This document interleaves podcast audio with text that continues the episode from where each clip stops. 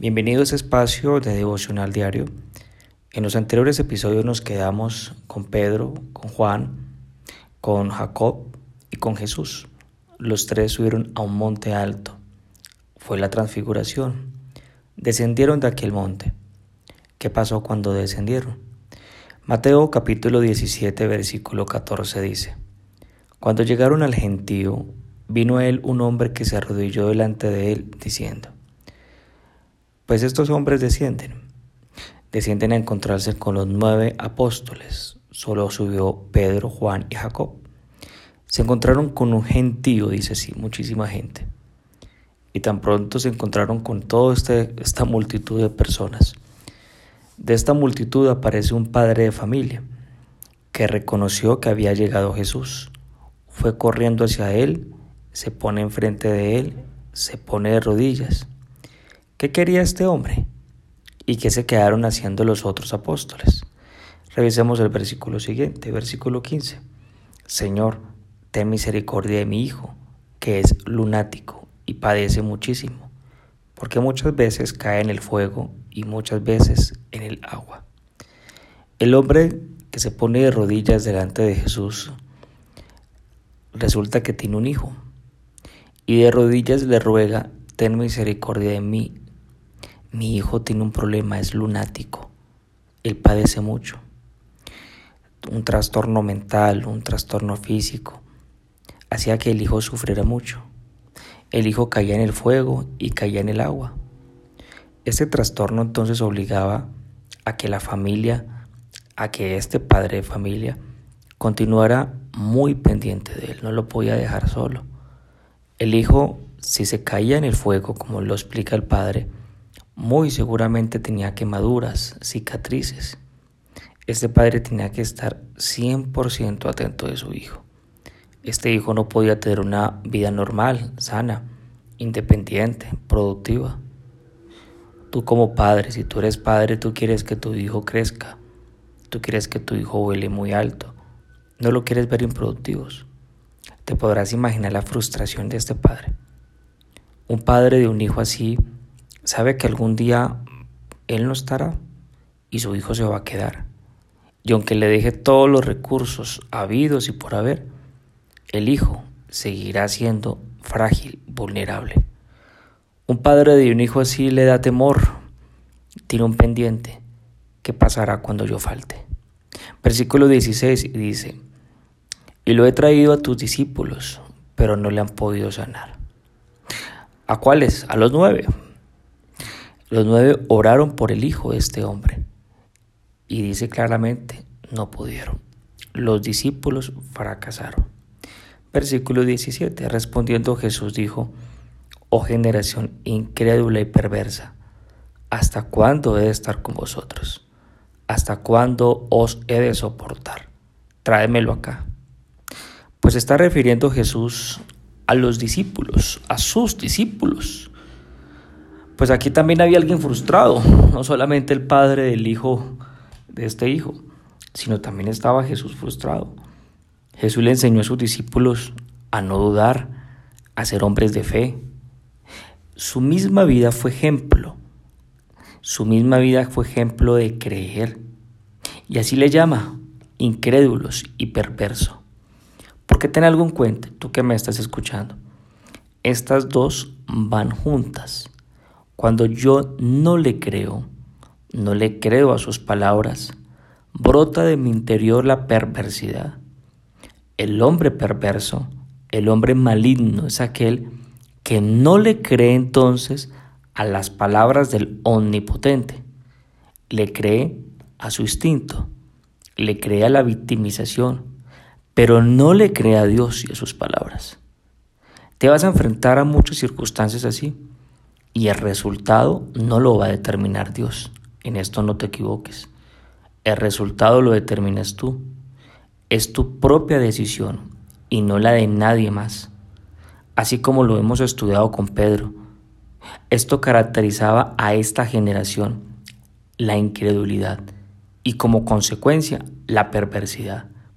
Sigue Jesús diciendo y hace la pregunta, bueno, dos preguntas, ¿hasta cuándo los he ¿Hasta cuándo de estar con vosotros?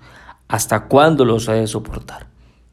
Es una pregunta que se responde con el tiempo. ¿Cuánto tiempo estaré más con ustedes? ¿Cuánto tiempo los tengo que soportar más, por favor? Jesús era evidente que amaba a sus discípulos. De hecho, en las escrituras lo dice. Él disfrutaba de compartir con ellos. Pero había algo que realmente le molestaba a Jesús. Que no le creyeran. Mírenme, no les he dado razones para que me crean. ¿Qué más necesitan que yo haga para que ustedes me crean? Algo parecido. Los apóstoles con Jesús vieron lo imposible hecho posible. Pero así estamos. Y así también estamos nosotros. Tú y yo tenemos que decirnos la verdad. Como nuestra generación, pues nuestra generación también es incrédula. Porque si nosotros le creemos a Él, le creemos a Él más que a nuestros instintos, si tú le crees a Él más que a tu soledad, que a tus necesidades físicas, que a tu miedo, que a tu inseguridad, que al temor al rechazo, pero la palabra pregunta es, ¿le creemos a sus palabras? No, no le creemos. No le creemos al capitán. No le creemos al omnipotente. No le creemos al omnisciente. El padre de familia se da cuenta. ¿Qué se da cuenta? Del regaño que le metió Jesús a sus apóstoles. Los aprendices de Jesús fracasaron y Jesús estaba disgustado. Eso es lo que vio este padre. El padre de familia tiene una gran necesidad. Y los que tenían la responsabilidad de ayudarle, pues fracasaron. ¿Por qué? Porque había perversidad en ellos.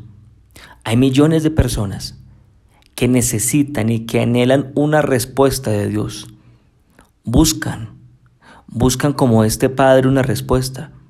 Entonces la pregunta es, ¿y los que son discípulos de Jesús?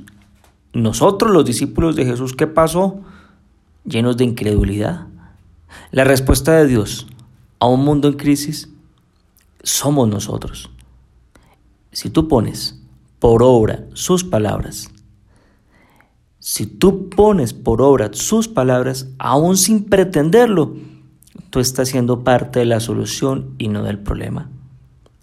En esto yo quiero hacerte hincapié. No persigas tu instinto. O como dice la canción, hagamos lo que diga el corazón. No, hagamos lo que Él dice a nosotros. Por ejemplo, ve, ve y ten misericordia. Ve tu nombre, ve ama. Ve, ven a mí, descarga tu frustración y tu afán conmigo, ven. Eso dice el Señor Jesús. Estar con Jesús entonces no es garantía que yo le crea. Mira qué interesante porque los apóstoles tres años con Jesús y no le creían. Que el estudiante vaya a la universidad no es garantía que va a ejecutar lo que le enseñaron. Que tú ores, que tú ayunes, que estés conociendo de Él, no es lo mismo que le creas. Y que tus acciones sean consecuencias, consecuentes a lo que tú le crees. Las acciones, tus actos, tus decisiones en tu corazón son la consecuencia de a quien le crees, a Él o a tu instinto o a tu corazón. ¿Me acompañas? Y hacemos una oración en esta mañana. Gracias por esta mañana, Padre. Gracias por lo que tú le enseñas a cada uno de nuestros corazones. Levanta tu corazón delante de Él en este tiempo y no guardes silencio. Conforme a lo que Él te enseña en tu palabra, dile. Dile que yo reconozco. Yo reconozco que para mí es más fácil más fácil abrazar la incredulidad y la perversidad que creer en tus palabras. Porque muchas de mis acciones y de lo que yo ejecuto, de lo que yo manejo mi vida, no están relacionadas con lo que yo creo. Hoy yo quiero rogarte, Padre lindo, que tú perdones nuestro corazón, que tú tengas de nosotros misericordia. Yo sí quiero creerte, dígaselo a Dios en este tiempo. Yo quiero creerte. Yo quiero creer tus palabras. Yo quiero creer que lo que tú me dices es, es lo mejor. Yo quiero creerlo. Es más, necesito creerlo. Y necesito hoy actuar con base en eso. Yo te doy gracias porque tú me escuchas y porque tú tienes misericordia de mí. Gracias por este tiempo. Ahora te pido tu bendición y tu bendición, esa bendición del Padre, del Hijo y del Espíritu Santo. Amén y amén.